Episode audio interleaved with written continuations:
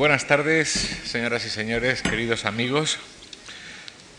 Comienza ahora, en realidad ha comenzado ya a las seis de la tarde, pero comienza ahora para todo tipo de público esta nueva aula abierta titulada La ciencia a través de su historia. La ciencia constituye un elemento imprescindible para comprender la historia universal y sin embargo su propia historia es poco conocida, una carencia esta especialmente preocupante en una época como la nuestra, en la que los conocimientos y desarrollos científicos inciden profundamente en nuestras vidas.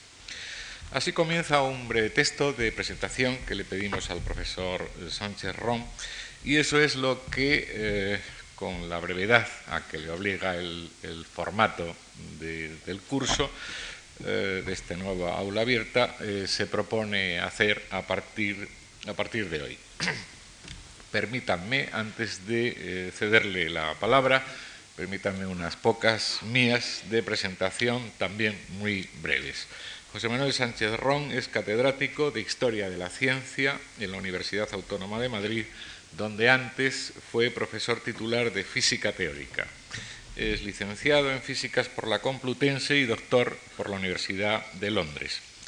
En el campo de la historia de la ciencia, que es la que ahora nos interesa, la obra científica de José Manuel Sánchez Ron se ha centrado en el estudio de los siglos XIX eh, y XX, aunque en alguna ocasión ha traspasado esas fronteras, a propósito, por ejemplo, de la relación entre ciencia y teología en Newton ha planteado sus trabajos tanto desde la perspectiva de la historia de las ideas, como es el caso de su libro El origen y desarrollo de la relatividad, como en el de la historia institucional y socioeconómica, por ejemplo, su eh, libro El poder de la ciencia. Asimismo, se ha ocupado tanto de la historia de la ciencia universal, Marie Curie y la radiactividad, o el más reciente, Como al león por sus garras, eh, pero también se ha ocupado de la historia de la ciencia española, con libros como Historia del INTA o el también muy reciente Cincel, Martillo y Piedra.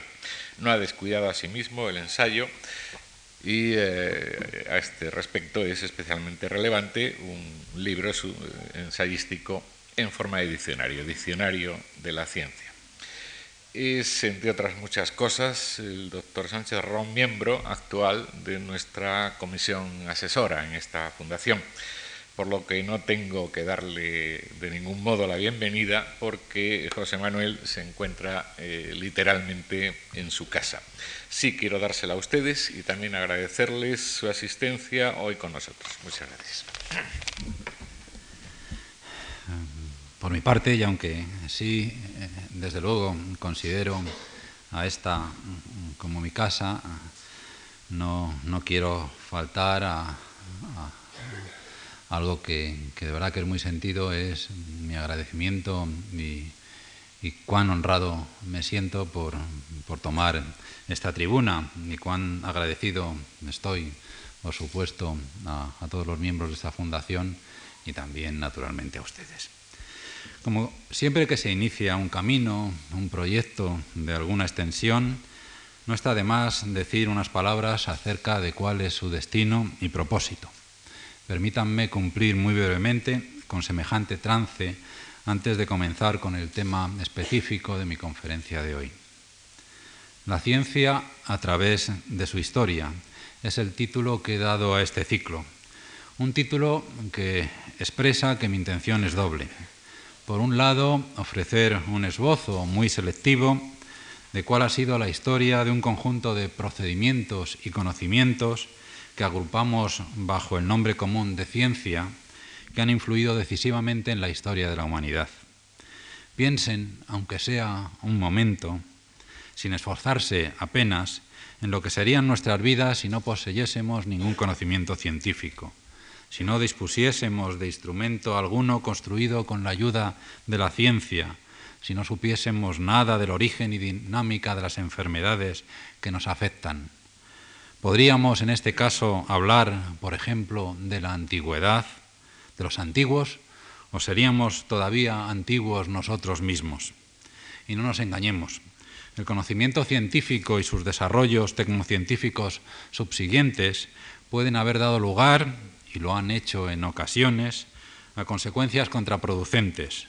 Pero aún así, nuestras vidas son mucho mejores, más satisfactorias, bajo cualquier vara de medir, de las de todos aquellos humanos que nos precedieron y cuyo saber científico era radicalmente menor o inexistente.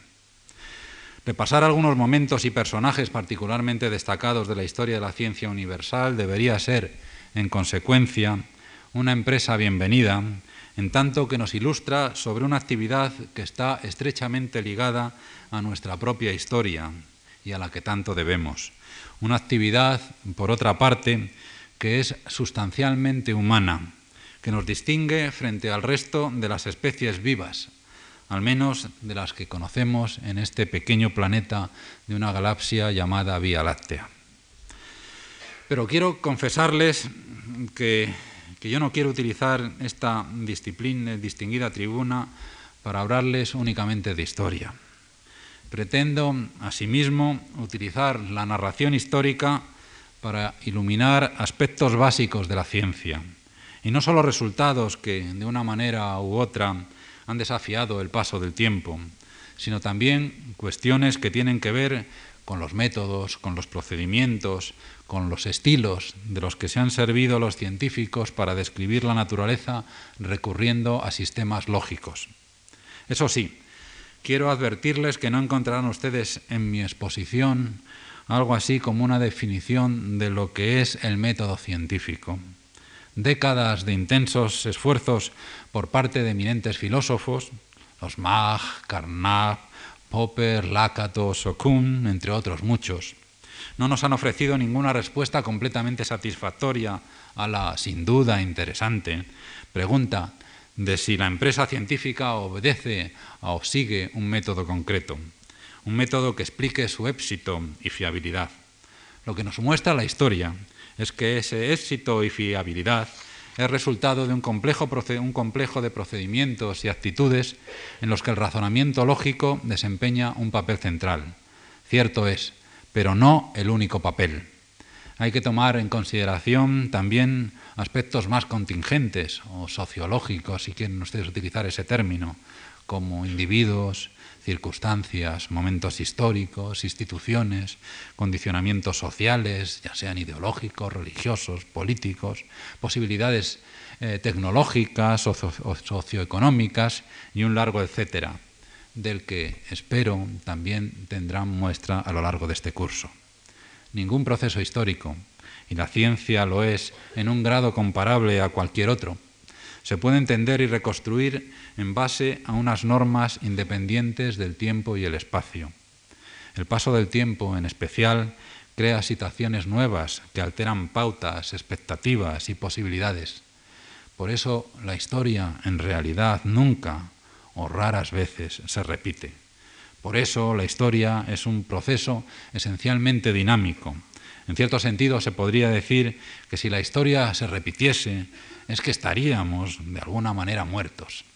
Y desde luego, muerta la ciencia no ha estado durante al menos los dos últimos milenios.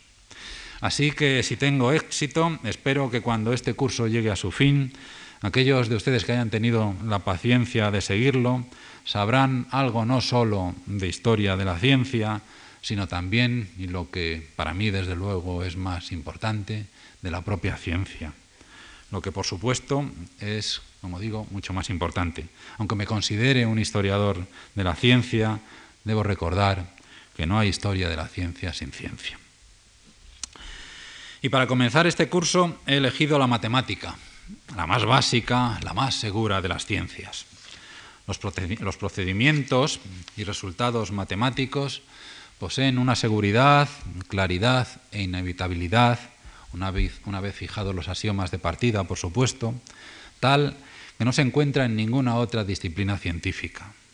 Precisamente por esa firmeza e inhabitabilidad hay quien argumenta que la matemática no es realmente una ciencia, no al menos como lo pueden ser la biología, la química, la fisiología, la geología o la física. Mientras que estas disciplinas serían sistemas de proposiciones a posteriori, falibles, la matemática sería a priori, tautológica e infalible.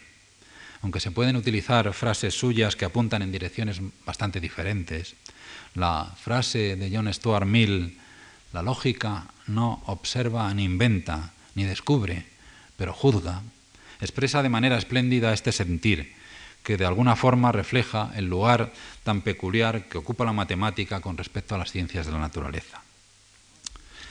Sea o no una ciencia, de lo que no hay duda es de que la matemática desempeña un lugar central en las ciencias de la naturaleza, especialmente en la física. Sostengo, afirmó Kant en el prefacio de sus fundamentos metafísicos de la ciencia moderna, que solamente se encuentra genuina ciencia en una teoría natural especial en la medida en que se encuentre matemática en ella. Una afirmación que, aunque exagerada, mm, recordemos, sin ir más lejos, un, texto tan básico para la ciencia universal como El origen de las especies de Charles Darwin, en el que la matemática no desempeña prácticamente papel alguno, a pesar de esto, la afirmación kantiana tiene un grano de verdad.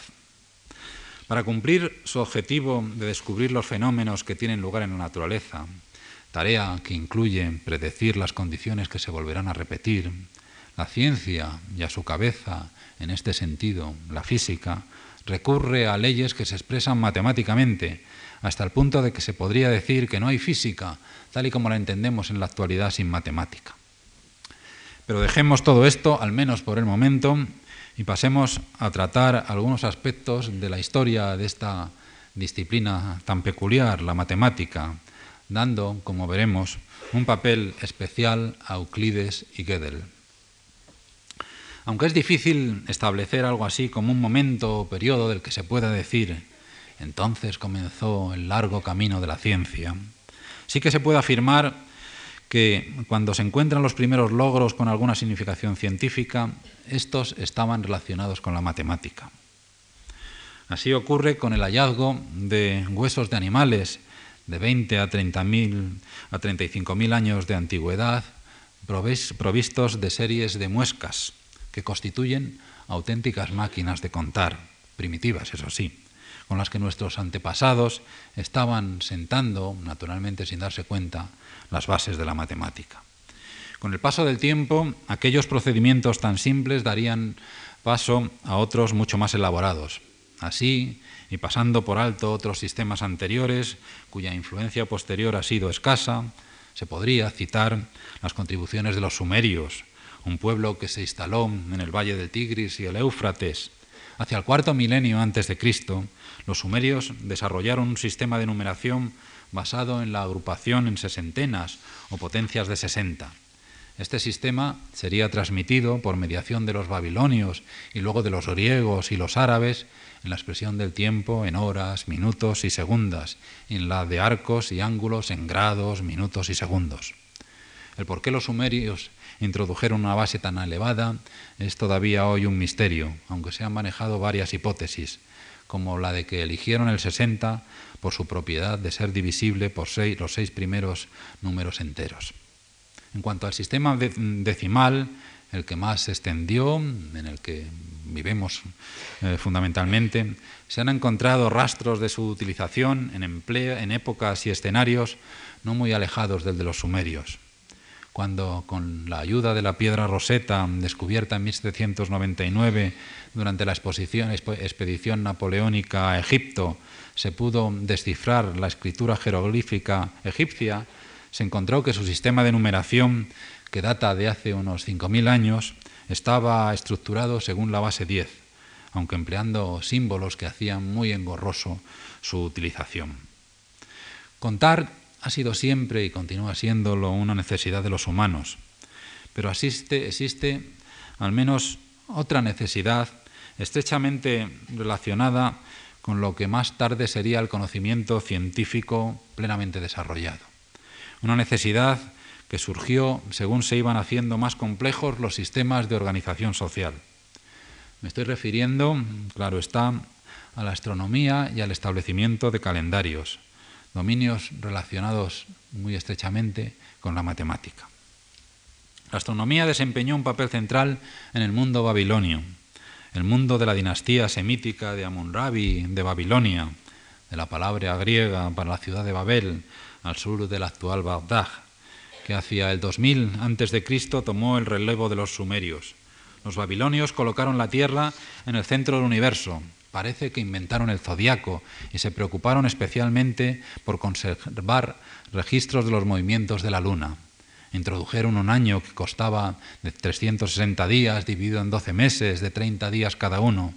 Además, crearon la semana, bautizando los días por el Sol, la Luna y los cinco planetas entonces conocidos. También fueron los responsables de la división del día en dos periodos de 12 horas y descubrieron los movimientos aparentemente anómalos, retrógrados, de algunos planetas y del Sol. Es obvio, por consiguiente, que nuestra cultura es profundamente deudora de los conocimientos e iniciativas surgidos en aquel imperio. Impulsados por estos intereses, avanzaron también en la geometría. Sabían, por ejemplo, que los triángulos inscritos en un semicírculo eran rectángulos y parece que conocían el denominado teorema de Pitágoras, ese que casi lo sabemos de memoria. La suma de los cuadrados de los catetos de un triángulo rectángulo es igual al cuadrado de la hipotenusa, aunque como en toda su ciencia, lo expresaban a través de casos particulares a través de casos particulares, acabo de decir. Esta sentencia muestra con especial claridad la distancia que separaba a los babilonios y sus contemporáneos y predecesores de lo que es realmente la ciencia. ¿Qué es? Capacidad de elevarse sobre situaciones particulares, construyendo leyes que se aplican a o que se ejemplifican en un conjunto, cuanto más grande mejor, de situaciones concretas. Esto es una posible definición de ciencia. Aunque los egipcios, que realizaron aportaciones muy notables a la geometría, como calcular el área de un triángulo isósceles o el área de un campo circular, aunque ellos avanzaron, digo, en la senda de la abstracción, ninguna, ninguna otra civilización puede competir en este punto con la helena. Sin exageración, se puede decir que fueron los griegos los que crearon realmente la ciencia, entendida esta como un cuerpo de conocimientos organizados de manera sistemática y racional. Inventaron, escribió Bertrand Russell en su magistral Historia de la Filosofía Occidental, inventaron las matemáticas y la ciencia y la filosofía, escribieron por, primera vez historia en oposición a los meros anales, especularon libremente acerca de la naturaleza del mundo y los fines de la vida, sin verse encadenados por ninguna ortodoxia heredada. Es efectivamente en el dominio de la matemática donde más limpiamente, donde más nítidamente se pueden reconocer algunas de las novedades más importantes introducidas por los griegos en el pensamiento científico. Con anterioridad a ellos, el concepto de ciencia deductiva era desconocido.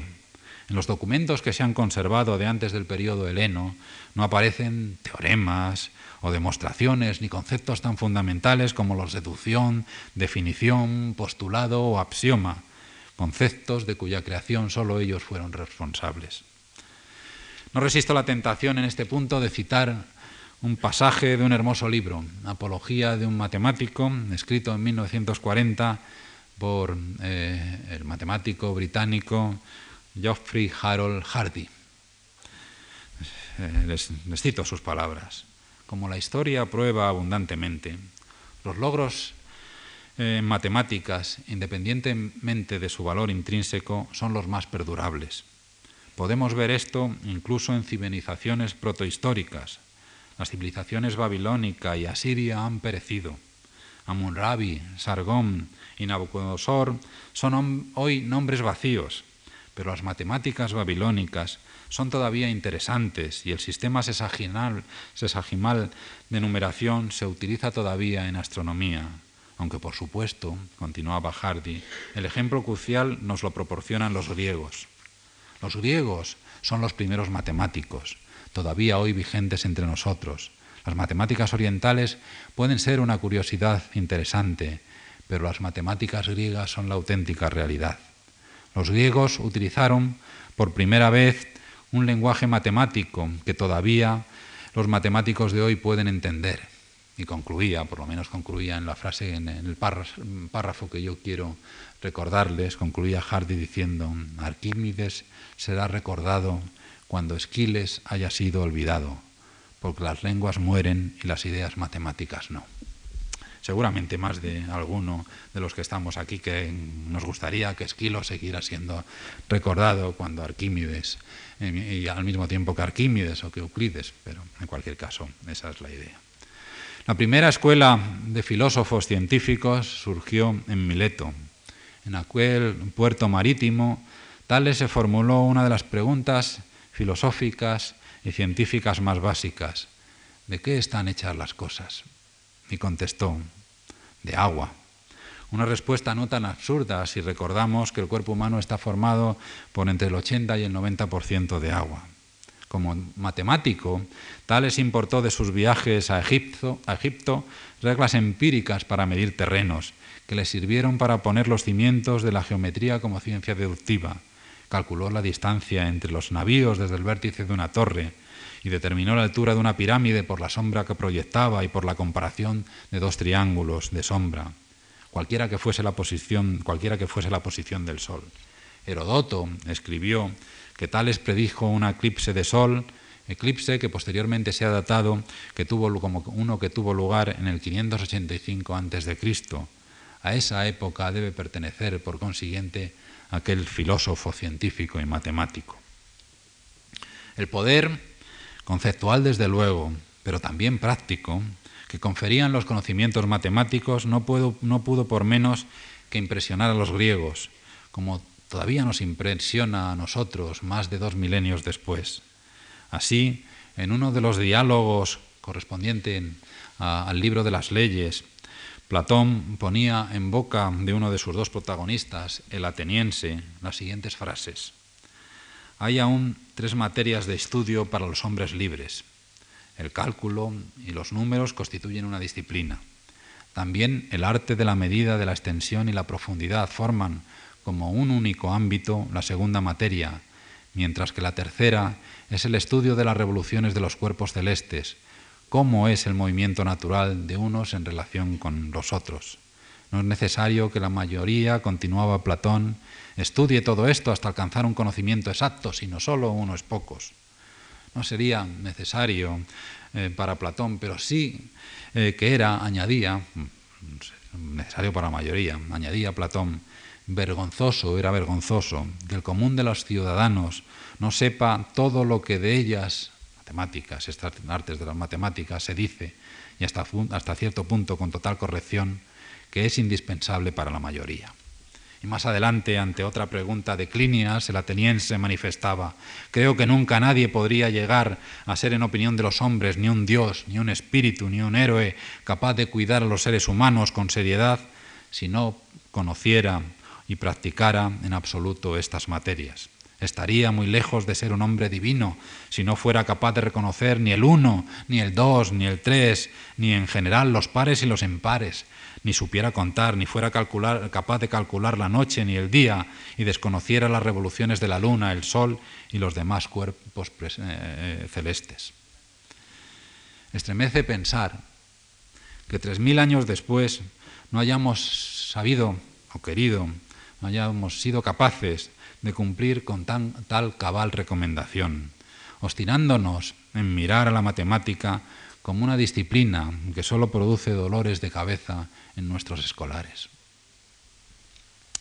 La nómina de filósofos científicos griegos que con sus contribuciones influyeron condicionándolo en el desarrollo futuro del conocimiento es larga, muy, muy larga, pero ninguna lista estaría completa si no incluyese un nombre, el de Euclides de Alejandría. George Sarton uno de los padres fundadores de la historia de la ciencia moderna, escribió de él, de Euclides, lo siguiente. Todos conocemos su nombre y su obra principal, los elementos de geometría, pero sabemos muy poco de él. Lo poco que sabemos, y es muy poco, lo deducimos y fue publicado después de su muerte. Esta clase de ignorancia, sin embargo, no es excepcional, sino frecuente. La humanidad recuerda a los déspotas y a los tiranos, a los políticos de éxito, a los hombres con fortunas, o algunos al menos, pero olvida a sus grandes benefactores. ¿Qué sabemos sobre Homero, Tales, Pitágoras, Demócrito? Más aún, ¿Qué sabemos sobre los arquitectos de las catedrales antiguas o sobre Shakespeare? Los grandes hombres del pasado, concluía Sarton, son desconocidos, incluso aunque hayamos recibido sus obras y disfrutado de sus abundantes bendiciones. No sabemos de él, en efecto, ni las fechas de su nacimiento ni de su muerte, aunque su vida se suele situar en torno a los años 300 o 350 antes de Cristo. Se le denomina de Alejandría porque es la única ciudad con la que se le puede asociar con seguridad. Probablemente fue educado en Atenas, en la Academia de Platón, uno, si no el centro de los principales centros matemáticos del siglo IV a.C. Y seguramente el único en el que pudo haber reunido los conocimientos que aglutinó en sus elementos. Cuando la situación política convirtió a Atenas en un lugar complicado para vivir y trabajar, se habría marchado a Alejandría, la Alejandría de los Ptolomeos, en donde la filosofía fue un tanto marginada, mientras que florecieron las ciencias y la literatura, en las que los sucesores de Alejandro estaban más interesados. Los elementos, que algunos datan en torno al 365 a.C., fueron dedicados a Ptolomeo I Soter, quien se supone fundó la célebre, la célebre Biblioteca de Alejandría, mítica, cuyo segundo bibliotecario fue, por cierto, Eratóstenes, quizá el más grande de los antiguos geógrafos, un matemático entre los geógrafos, entre cuyas aportaciones científicas se encuentra una técnica para medir la circunferencia de la Tierra, que básicamente todavía se utiliza. Aparentemente, mientras trabajaba en Alejandría, Euclides decidió compilar y sistematizar todos los conocimientos matemáticos realizados hasta entonces. Solo ha sobrevivido un tratado matemático completo, titulado Sobre la esfera en movimiento, anterior a los elementos, debido a un contemporáneo de Euclides, aunque mayor que él, de nombre autólico de Pitania. No hay, fruto de aquella decisión, aglutinar los conocimientos matemáticos realizados hasta entonces, fueron los elementos de geometría. No hay, en mi opinión, momento superior en la historia del pensamiento griego, digo del pensamiento, no digo de la matemática, digo el pensamiento en general griego, que el de la composición de los elementos, la obra matemática por excelencia, en la que con la precisión, elegancia y saber del cirujano mejor dotado se compone un acabado edificio de proposiciones matemáticas a partir de un grupo previamente establecido de definiciones y axiomas que se combinan siguiendo las reglas de la lógica. Se trata de una obra formada por trece libros o capítulos, los seis primeros dedicados a la geometría plana elemental, los tres siguientes a la teoría de los números, incluyendo una demostración de la infinitud de los números primos, el décimo a los inconmensurables y los tres últimos a la geometría de los cuerpos sólidos. Euclides concluyó que los únicos poliedros posibles eran el tetraedro, octaedro, cubo y y dodecaedro. Con respecto a la geometría, durante prácticamente dos milenios se aceptó la idea de que la geometría contenida en los elementos, hoy denominada euclidiana, era la única posible. Sería en el siglo XIX cuando se demostró que el denominado quinto postulado, que sostenía que por un punto exterior a una recta solo se puede trazar otra línea recta en su plano, que pase por el punto y que nunca llegue a encontrarse con la primera línea, que ese postulado no es el único posible, que son, de hecho, posibles otros que dan origen a lo que en la actualidad denominamos geometrías no euclidianas, surgidas de los trabajos, todos en el siglo XIX, ya digo, de Nikolai Lobachevsky, Janos Bolyai o Bernard Riemann. Pero independientemente de sus contenidos o del hecho de que sea la primera obra matemática de importancia que ha llegado hasta nosotros, quiero señalar que, dejando de lado a obras religiosas como, como la Biblia, Quiero señalar que los elementos de Euclides han sido seguramente el libro de texto, o el libro, que más influencia ha ejercido en la historia de la humanidad. Copiado y editado miles de veces, hasta hace no muchos años ha formado parte de los textos clásicos de enseñanza de escuelas secundarias, incluso a veces primarias, a lo largo y ancho del planeta. Y ya fuese en las aulas o fuera de ellas, La claridad de sus demostraciones dejó su impronta en generaciones y generaciones de jóvenes. Una impronta que sirvió al pensamiento en general y a simplemente características tan humanas como son las artes, me gusta llamar las artes de la expresión, el razonamiento y la comunicación. Sirvió a eso. Y claro está también a la ciencia y a los científicos. Y entre estos a los mejores, como Bertrand Russell y Albert Einstein, quienes dejaron constancia en sus respectivas autografías de lo mucho que debían a Euclides. A la edad de 11 años, de 11 años escribió Russell, comencé Euclides con mi, con mi hermano como tutor. Este fue uno de los grandes sucesos de mi vida, tan deslumbrante como el primer amor. No había imaginado que existiese en el mundo algo tan delicioso. Después de haber aprendido la quinta proposición, mi hermano me dijo que esta era considerada generalmente difícil, pero yo no encontré ningún tipo de dificultad. Fue la primera vez que se me ocurrió la idea de que acaso yo tuviese alguna inteligencia. Casi a la misma edad, Einstein experimentó una impresión similar. A la edad de 12 años, en su caso los 12, no los 11, eh, experimenté, escribió en sus notas autobiográficas Einstein, un segundo asombro de naturaleza muy distinta. El primero había sido con una brújula, la brújula orienta siempre en la misma dirección. Fue con un librito sobre geometría euclídea del plano, que cayó, una versión de, de los elementos, que cayó en mis manos al comienzo de un curso escolar.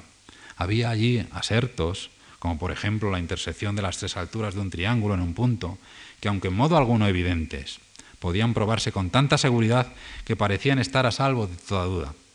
Esta claridad, esta certeza, ejerció sobre mí una impresión indescriptible. El que hubiera que aceptar los axiomas sin demostración no me inquietaba. Para mí era más que suficiente poder construir, construir demostraciones sobre esos postulados cuya validez no se me antojaba dudosa. Recuerdo, por ejemplo, que el teorema de Pitágoras me lo enseñó uno de mis tíos antes de que el sagrado librito de geometría cayera en mis manos. Tras arduos esfuerzos logré probar el teorema. Solamente aquello que no me parecía evidente necesitaba para mí de prueba. Esta concepción primitiva sobre la que seguramente descansa la famosa eh, cuestión kantiana en torno a la posibilidad de los juicios sintéticos a priori, se basa naturalmente en que la relación entre esos conceptos geométricos y los objetos de la experiencia estaba allí presente de modo inconsciente. Si bien parecía, continuaba, que a través del pensamiento puro era posible lograr un conocimiento seguro sobre los objetos de la experiencia, el milagro descansaba en un error. Mas para quien lo vive por primera vez, no deja de ser bastante maravilloso que el hombre sea siquiera capaz de lograr en el pensamiento puro un grado de certidumbre y pureza como el que los griegos nos mostraron por primera vez en la geometría. Además de mostrar la, atracción que podía ejercer sobre algunos espíritus e inteligencia la estructura y rigor lógico de la matemática euclidiana, este texto de Einstein plantea con claridad el problema, un problema que yo quiero, pues por lo menos mostrarles a ustedes durante muy escasos minutos, el problema de la relación entre la matemática y las ciencias naturales, cuestión que, que por supuesto fue uno de mis puntos de partida. En principio, no parece que sea posible, por muy tentadora que resulte la idea, lograr un conocimiento seguro de los objetos de la experiencia, de lo que nos rodea, eh, de la naturaleza, a través del pensamiento puro encarnado en estructuras y razonamientos matemáticos. La matemática es, sí, un instrumento uh, universal de conocimiento, pero tiene sus límites, tiene sus límites. Sucede, sin embargo, que no todos están de acuerdo sobre cuáles son tales límites, o si existen realmente. Y en este punto es oportuno mencionar al científico británico Paul Dirac, uno de los físicos más destacados del siglo XX, una de las luces de, esta centuria nuestra. Entre sus aportaciones se encuentran la, formulación más fecunda, eh, elegante y eficaz de la mecánica cuántica, o la ecuación relativista del electrón, de la que surgió casi como una consecuencia inevitable eh, la predicción de la existencia de la antimateria. Dirac no compartía totalmente la opinión de Einstein. Para él, en su estudio de los fenómenos naturales, el físico tiene dos métodos para progresar. Uno, el del experimento y observación, y otro, el del razonamiento matemático. Casi había que decir el razonamiento puro matemático. Él diría el del razonamiento matemático bello. El primero, el de, los el de experimento y observaciones, escribió en 1938-39 simplemente la reunión de datos selectos, mientras que el segundo, ese sí, el privilegiado, nos permite, de nuevo son sus palabras, inferir resultados de experimentos que no se han realizado. No existe, añadía, razón lógica por la que el segundo método tenga que ser posible, pero se ha demostrado en la práctica que funciona con notable éxito. Esto debe ascribirse a alguna cualidad matemática de la naturaleza, una cualidad que el observador ocasional de la naturaleza no sospecharía, pero que sin embargo desempeña un papel importante en el esquema de la misma. Cualidad matemática de la naturaleza puede querer, puede querer decir, claro está, cualquier cosa. Por ejemplo, que el universo está constituido de tal manera que la matemática es un elemento útil para, describirlo. Pero para Dirac semejante manifestación era demasiado trivial. La conexión entre la matemática y la descripción del universo, señaló, es más profunda que esto. La matemática pura y la física están relacionadas cada vez más estrechamente, aunque sus métodos continúan siendo diferentes. Se puede describir la situación diciendo que el matemático practica un juego que él mismo en el que él mismo inventa las reglas, mientras que el físico practica un juego en el que la naturaleza proporciona las reglas, pero que según transcurre el tiempo se hace cada vez más evidente que las reglas que el matemático encuentra interesante son las mismas que ha escogido la naturaleza. Es difícil predecir cuáles serán los resultados de todo esto. Posiblemente las dos materias se unificarán en última instancia, teniendo entonces su aplicación física toda rama de la matemática pura, cuya importancia en la física será, por otra parte, proporcional al interés que tenga en la matemática. Y añadía, actualmente nos encontramos, por supuesto, de este, muy lejos de este nivel, incluso con relación a alguna de las cuestiones más elementales. Lo que dirá que estaba diciendo es con otras palabras, que en su opinión, en última instancia, no, es, no será cierto, cierta la creencia generalmente aceptada de que las estructuras matemáticas posibles son infinitas, pero eh, no así las leyes que esperamos formular para describir la naturaleza. Que no será cierta la creencia de que la física se distingue de la matemática porque en aquella, en la física, es preciso seleccionar, eliminar, relaciones matemáticas para las que no encontramos correlatos en la naturaleza, que no será cierta la creencia de que las leyes de las ciencias mm, físicas, de las ciencias de la naturaleza, son un subconjunto de las leyes y estructuras matemáticas. Parece que Dirac pensaba, es ciertamente un pensamiento arriesgado, que las ciencias de la naturaleza y la matemática coinciden exactamente, realmente, pero que todavía no se han descubierto todos los fenómenos naturales a los que aguarda su estructura matemática.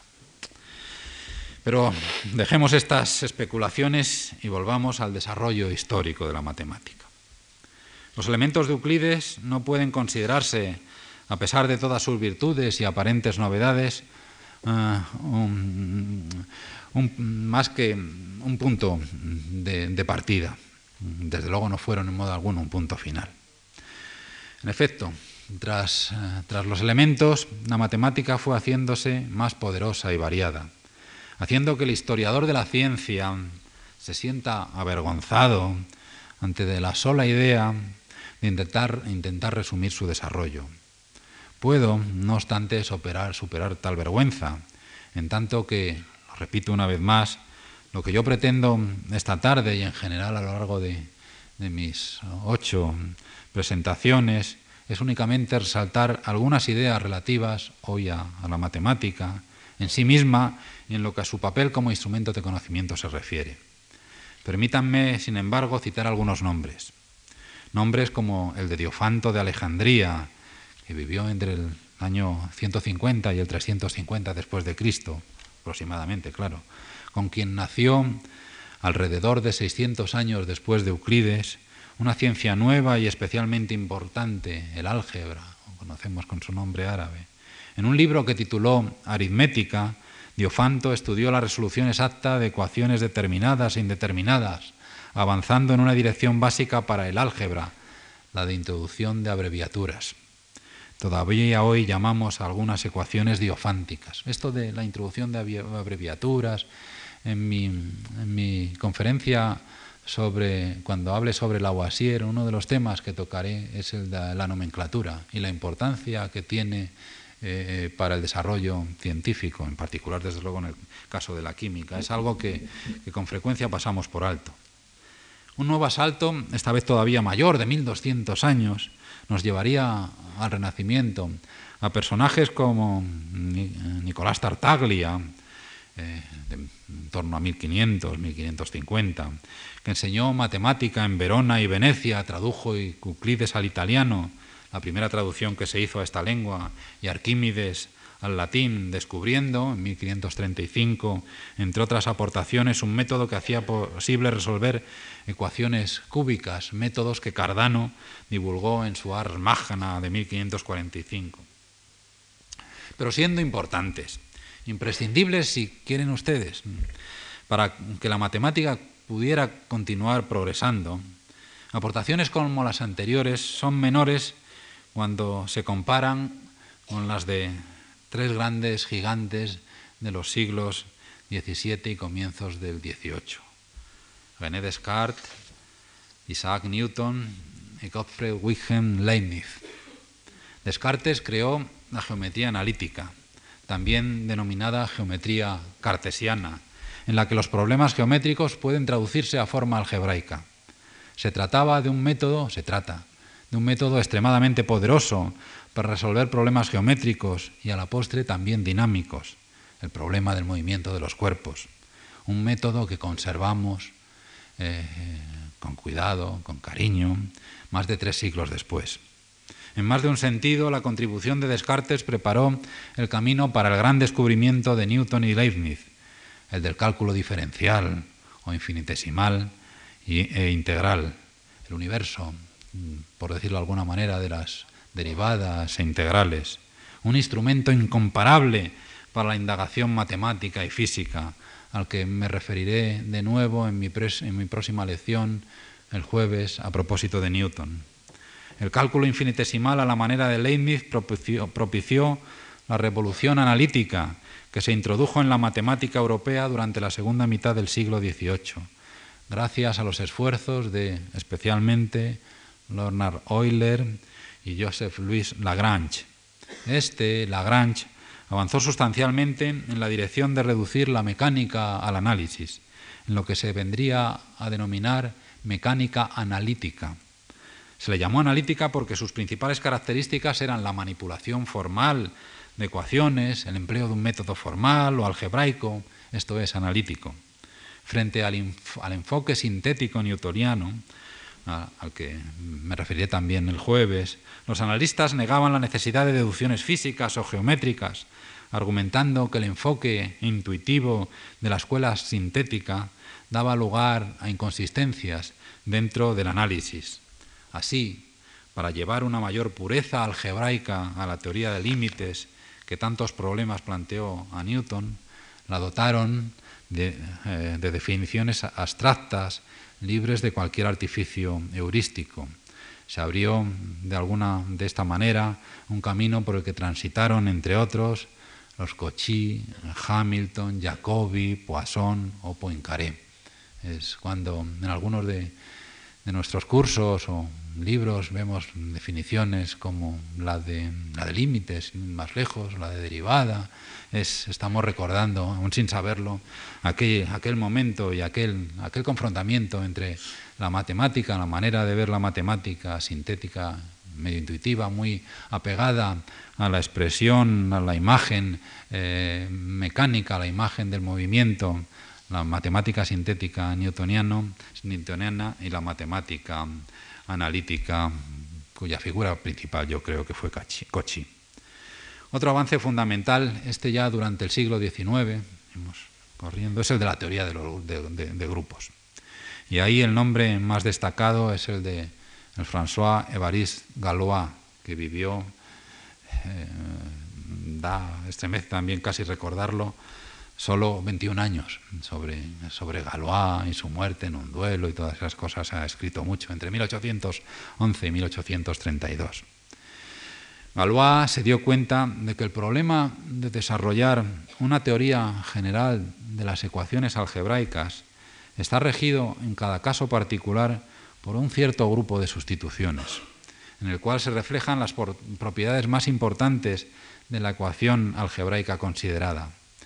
Este descubrimiento, que los sucesores de Galois y en particular Camille Jordan esclarecerían y desarrollarían, tiene consecuencias que afectan a un área más vasta de la matemática que la teoría de la resolución de ecuaciones.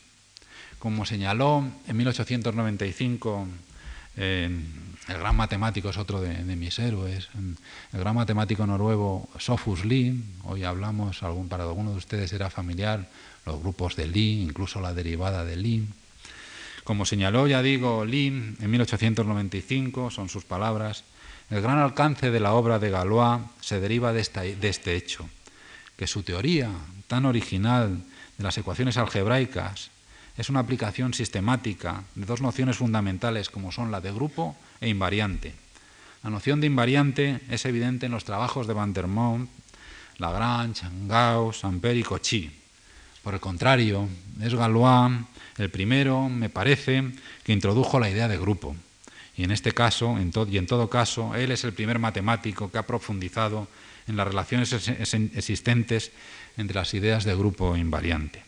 Esto es lo que decía eh, Lee, algunos de, nosotros, algunos de ustedes, que tuvimos que sufrir mediante pues, una influencia de la matemática francesa excesiva, una matemática burbaquiana, eh, pues una excesiva eh, influencia, un, papel excesivo de las nociones de grupo, probablemente no estén tan felices de recordarlo, pero si olvidamos esas circunstancias que, yo diría que, en gran parte afortunadamente han desaparecido, desde luego hay que honrar a quien introdujo la idea de grupo en su conexión con la resolución de ecuaciones diferenciales.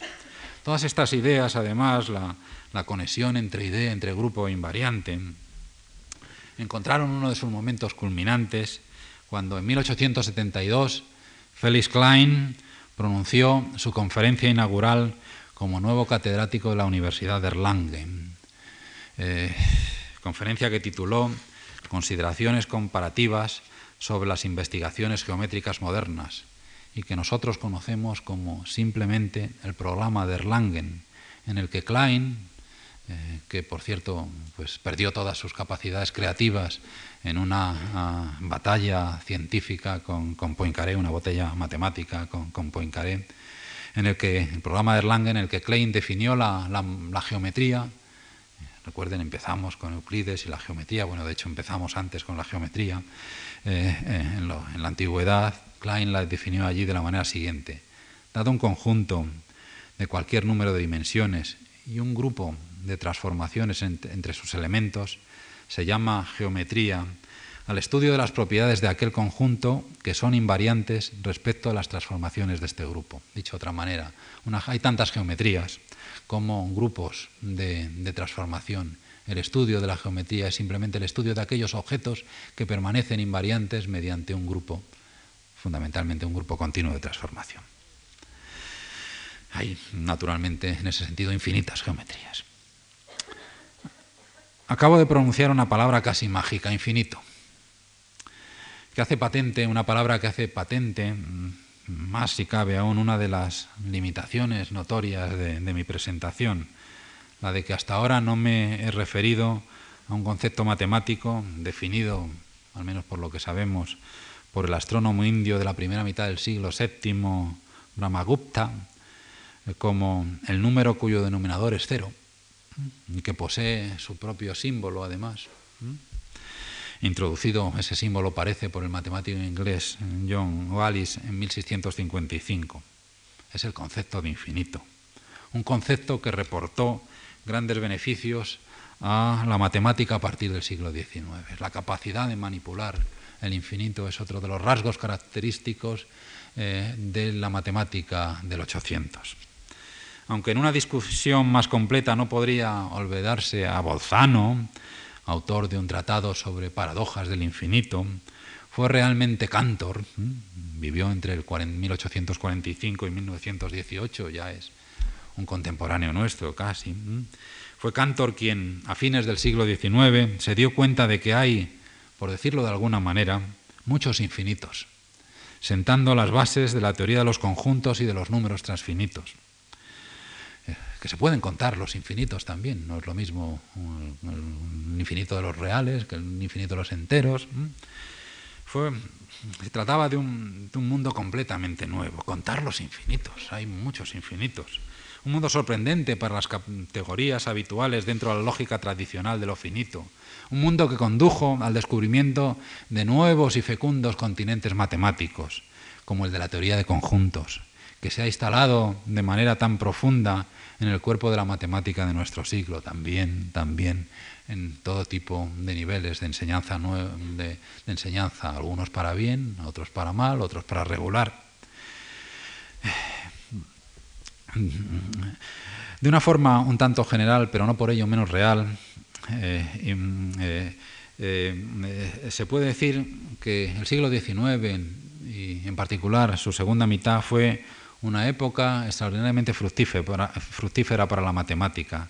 No importa que en ellas se sembraran las semillas que al germinar mostraron que algunas de las esperanzas que se habían depositado en ellas eran infundadas. Y es que lo verdaderamente importante en, ciencia no es que se cumplan nuestras expectativas, sino descubrir aquello que realmente es. Esto es, encontrar la verdad con mayúscula. Ya sé que en la época de los posmodernismos, de los post, eh, poner mayúsculas y decir verdad es una, cosa que, que no está de moda, pero en ciencia yo creo que es la moda permanente. Una verdad que, además, con frecuencia, o es los momentos más interesantes, suele o puede entrar en conflicto con nuestras ideas más firmemente establecidas. En todos estos sentidos, al igual que en lo que se refiere al desarrollo más tradicional de la matemática, el siglo XIX fue, como digo, extraordinario, haciendo que asome una sonrisa en nuestros rostros cuando recordamos manifestaciones como la que realizó Denis Diderot en el siglo XVIII, se la recuerdo. Nos encontramos en medio de una gran revolución en las ciencias. Las formas en que se están estudiando en la actualidad la ética, literatura, historia natural y física experimental me convencen de que antes de que hayan pasado otros 100 años no será ya posible encontrar tres grandes matemáticos en Europa. Se producirá en esta ciencia un abrupto alto y permanecerá allí donde, los Bernoullis, los Euler, los Maupertuises, los Clegó, los Fontaines y los D'Alembert la dejaron. En los años venideros, sus trabajos se mantendrán como las pirámides de Egipto, combinaciones de enormes masas y densos jeroglíficos que nos inspiran un aterrador sentimiento del poder y del recurso de los hombres que las construyeron y que, no lo decía, pero seguro que, que lo podría haber dicho, y que ya murieron. Mm. El camino de generalización abierto por matemáticos como Galois y Cantor continuaría cada vez con más con fuerza creciente. En 1899, en el umbral del nuevo siglo, que es el que todavía nos acompaña por unos meses, David Hilbert publicaba un libro, Fundamentos de la Geometría, era su título, en el que axiomatizaba de manera completa la geometría, demostrando así su carácter puramente formal, carácter que ya habían adquirido el álgebra y el análisis. Al hacer hincapié en que incluso en una rama de las matemáticas tan aparentemente empírica como la geometría se podía eliminar el o todo nivel intuitivo empírico, Hilbert se convirtió en el principal exponente de una de las tres corrientes que han caracterizado la investigación matemática de las tres primeras décadas del siglo, del siglo XX el formalismo, o también llamado escuela axiomática, que compartió protagonismo con otras dos, el intuicionismo, asociado con el nombre del holandés Luithin Brouwer, y el logicismo, cuya manifestación más señalada son los tres tomos de Bertrand Russell y Alfred Nod Whitehead, Principio Matemática. Recuerden el nombre, Principio Matemática. Mañana hablaremos de Principia eh, Matemática, Filosofía Naturalis, el gran libro de, Newton. Los tres tomos de, Russell y Whitehead, publicados en respectivamente 1910, 12 y 13. En esta obra, sus autores pretendían demostrar que toda la matemática se puede basar en la lógica. Esto es, que los conceptos de todas las teorías matemáticas, al igual que los métodos de prueba e inferencia, se podrían formular dentro del contexto de la lógica. Recordemos que para Russell lógica y aritmética estaban estrechamente ligadas. En algunos de sus trabajos escribió la transición de la lógica a la aritmética es tan gradual que nadie puede decir dónde termina una y comienza la otra. Así que estamos obligados a considerar la lógica matemática y la, aritmética como una sola materia. De manera que, fundamentar toda la matemática en la lógica era para él casi tanto como decir fundar toda la matemática en la aritmética. Y así, sin saber mucho, parece que es lo más, casi como el contar. Desgraciadamente, ni siquiera en el reino de la matemática se cumplen pretensiones tan aparentemente racionales. A pesar de los logros innegables alcanzados en principio matemática, a la postre no logró alcanzar su meta. El propio Russell comenzó, algunos años más tarde, a dar señales de que su fe reduccionista disminuía. Él, que tan apasionadamente había defendido la visión logicista y a priorística de la matemática, pasó a sostener la tesis opuesta empirista, según la cual la matemática no era diferente a, por ejemplo, las ecuaciones de Maxwell del electromagnetismo. Ambas, escribió en 1924, se aceptan debido a que se observa que algunas de sus consecuencias lógicas son ciertas. Vamos de nuevo, eh, recurrentemente aparece pues, cuál es la naturaleza, cuál es la naturaleza de la matemática. Aquí tenemos uno de, uno de sus momentos. La respuesta negativa a las esperanzas de los logicistas la matemática no parece que se reduzca solo a la lógica, es decir, a la aritmética. Eh, y también la esperanza no solo de los, en, última instancia, no solo de los, de los logicistas, sino también de los formalistas, sorprendería, creo yo, tanto a estos, sorprendió, debió sorprender tanto a estos como incluso a los intuicionistas. Y lo hizo porque fue eh, inesperada. Para comprender la novedad de, la, respuesta final con la que yo prácticamente voy a, terminar, que va más allá de, lo incluido en principio matemática. Eh, permítanme que me, detenga un momento, ya, me queda poco.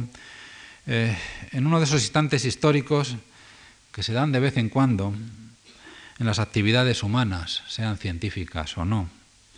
Este momento, este instante histórico, es la conferencia que pronunció David Hilbert, que ya nos ha aparecido, en el segundo Congreso Internacional de Matemáticos, celebrado en París entre el 6 y el 12 de agosto de 1900. El título de su conferencia, sobre los problemas futuros de las matemáticas. Hilbert, en París, en 1900, eh, sobre qué queda por resolver.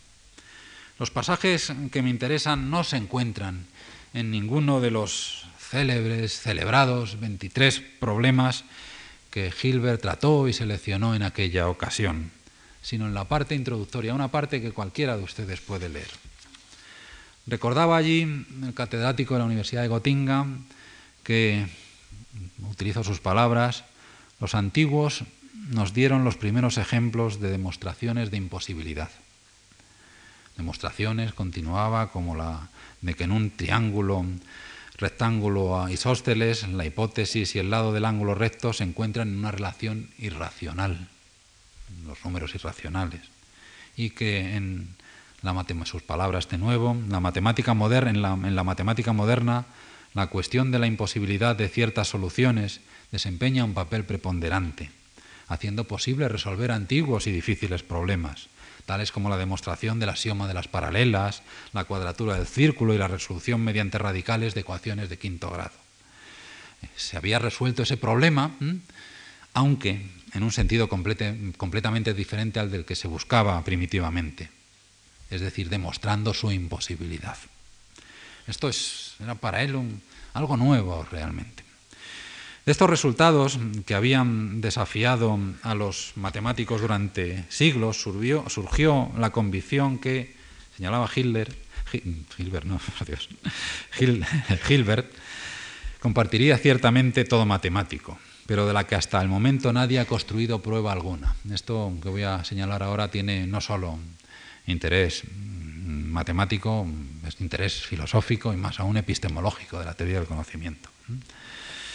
Eh, de que todo problema matemático determinado debe ser a la, fuerza, a la fuerza susceptible de una solución rigurosa, ya sea mediante una respuesta directa de la cuestión planteada o bien demostrando la imposibilidad de la solución.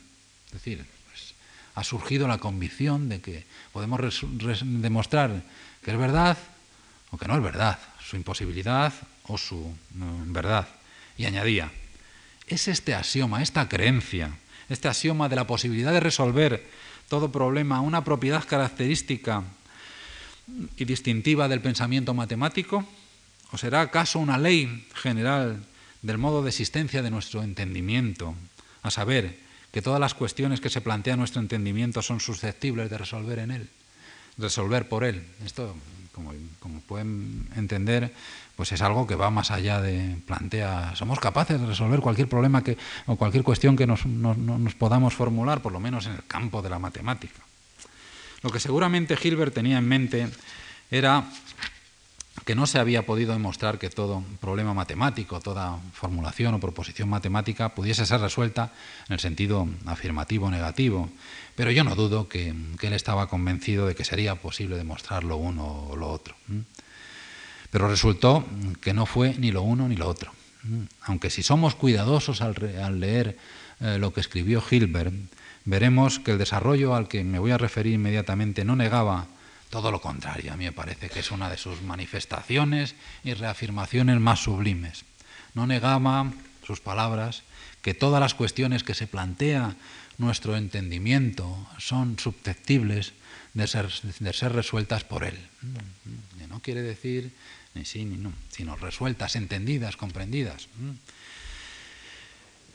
Ese desarrollo al que me refería, que alteró profunda, dramáticamente, las creencias más firmemente establecidas en el pensamiento científico y no solo matemático, constituyendo un golpe de gracia para la matemática como sistema inductivo, empírico o a priorístico, para el programa un golpe de gracia para el programa logicista, al igual que para el formalismo, formalista, vino de, la mano de un lógico nacido en Brunn, en Moravia, que murió envuelto en las grises y amargas nieblas de la demencia al otro lado del Atlántico, en Princeton, cuyo Instituto de Estudio Avanzado le había acogido en 1939. Se llamaba Kurt Gödel. Vivió entre 1906 y 1978. En 1931 se publicó el artículo más famoso de Gödel. Y quizá de toda la historia de la lógica, de nuevo la lógica, pues tendemos a pensar que es lo más fundamental, aquello que está por encima de casi cualquier cosa.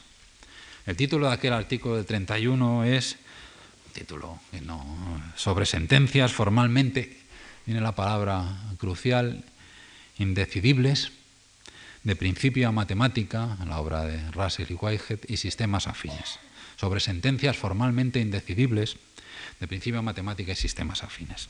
En él, en ese artículo, se demostraba, en primer lugar, que todos los sistemas formales de la matemática son incompletos. Es decir, que para cada uno de ellos se puede construir una, sentencia, una proposición indecidible, tal que ni ella ni su negación es deducible. Y que esta completitud, incompletitud es inhabitable. Por muchos axiomas que, por muchos axiomas que añadamos, los sistemas formales siguen siendo incompletos. En segundo lugar, Gödel mostró que es imposible probar la consistencia de un sistema formal de la matemática clásica.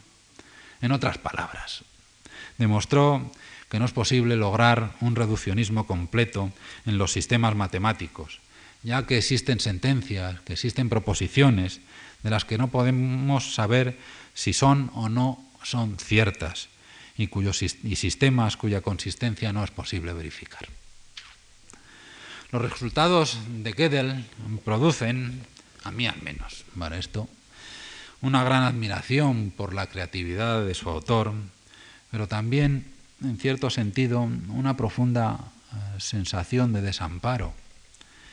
Ya, ya ni siquiera es posible encontrar seguridad en el único lugar donde creíamos que existía, en la matemática. Claro que tal vez ese mismo resultado se pueda, en la línea que lo decía, de que decía antes, cuando, decía, cuando señalaba, si ustedes leen con cuidado lo que Hilbert decía, verán que, eh, lo que el resultado al que me voy a referir, es decir, eh, eh, las contribuciones de Gödel, no ponen en duda esa capacidad del pensamiento, sino al contrario, lo reafirman. Se puede en ese sentido interpretar el, artículo del 31 de Gödel como algo que humaniza también a la matemática, que nos permite dejar abierta la puerta para justificar la incertidumbre y el compromiso ante la imposibilidad de encontrar una, respuesta incontrovertida. Por otra parte, también en el mismo sentido, lo que sobre todo muestra el resultado de Gödel es que, y cito ahora sí por tercera vez la afirmación gilberiana, Todas las cuestiones que se plantea nuestro intelecto, nuestro entendimiento, son susceptibles de, ser resueltas por él. El propio Gödel era de esta opinión. En una carta que dirigió a un amigo suyo, David Plummer, en julio de 1967, manifestaba que había construido sus teoremas de incompletitud no para establecer limitaciones en el poder del razonamiento humano, sino más bien para demostrar, sus palabras, que la clase de razonamiento necesario en matemáticas no puede ser mecanizado completamente, reafirmando de esta forma el papel del intelecto humano en la investigación matemática. Debido a su creencia, a la creencia de Gödel, en que la mente humana no es, sus palabras de nuevo, estática, sino que se desarrolla constantemente, él tenía confianza en que continuarían apareciendo nuevas ideas matemáticas, son, en este sentido, reveladoras las siguientes manifestaciones, incluidas en un suplemento que añadió en 1964 a un artículo publicado inicialmente en el 47. Pero, escribía ahí, a pesar de los remotos que se encuentran de la experiencia sensorial, nosotros poseemos algo así como una percepción también de los objetos de la teoría de conjuntos, como se ve del hecho de que la verdad de los propios axiomas se nos hace evidentes. No veo ninguna razón de por qué debamos tener menos confianza en este tipo de percepción. Esto es en la intuición matemática que en la percepción sensorial, que nos induce a construir teorías físicas y a esperar que futuras percepciones sensoriales estén de acuerdo con ellas, y más aún a creer que una cuestión no decidible ahora tiene sentido y puede ser decidida en el futuro. Ideas muy similares ha expresado hace unos años el físico y matemático británico Roger Penrose en un libro que fue un éxito de ventas, La nueva mente del emperador, publicada en 1989. Penrose piensa que existen enunciados que podemos ver que son seguros, aunque como consecuencia de los resultados obtenidos por Gödel en 1931 no podamos asignarles la categoría de verdaderos. Y de ahí concluye platónicamente la noción de verdad matemática va más allá del concepto global de formalismo. Hay algo absoluto e infuso en la verdad matemática que va más allá de las simples construcciones humanas. Palabras estas de, Penrose que me recuerdan a otras que escribió Arthur Schopenhauer en uno de sus manuscritos berlineses. Cada cual solo conoce de verdad aquello que ha captado intuitivamente lo que sabe en abstracto supone una simple asignación al saldo de su conocimiento intuitivo. En cualquier caso, y ya con esto termino pues este primer paso en mi, camino de ocho etapas en esta casa, los resultados de Gödel, esa pérdida de la certidumbre después de, mil años de la era de la, de la certidumbre, esa pérdida de la certidumbre aparente al menos que revelan, no ha impedido que continúe progresando la matemática, la investigación matemática. Las muestras de, semejante progreso son muy, muy numerosas. Eh, por ejemplo, el descubrimiento de los denominados objetos fractales, entes geométricos que pueden tener dimensiones intermedias, como tres medios o logaritmo neperiano de 2 dividido el logaritmo neperiano de 3, algo realmente extraordinario, teniendo en cuenta de que estamos acostumbrados a entes eh, geométricas de dimensión 3, los volúmenes, de dimensión 2, las superficies, o de dimensión 1, los, las líneas, o incluso de dimensión 0, los puntos, y por supuesto, dimensiones 4, el espacio-tiempo, y luego todo ese, ese, ese mundo de la física teórica que llega a muchas más dimensiones, pero en cualquier caso caracterizadas por números enteros. Estos nuevos objetos, junto a otros como los sistemas caóticos o la irresistible introducción de los ordenadores en la investigación matemática, ya no digo en nuestra vida diaria, prometen un futuro abierto para la matemática, desde luego, y con su ayuda también para otras disciplinas científicas. Al fin y al cabo, es lo que me he esforzado en cualquier caso por, apuntarles. La matemática ha sido, es, yo confío en que será un instrumento universal de conocimiento al que sin duda debemos estar agradecidos.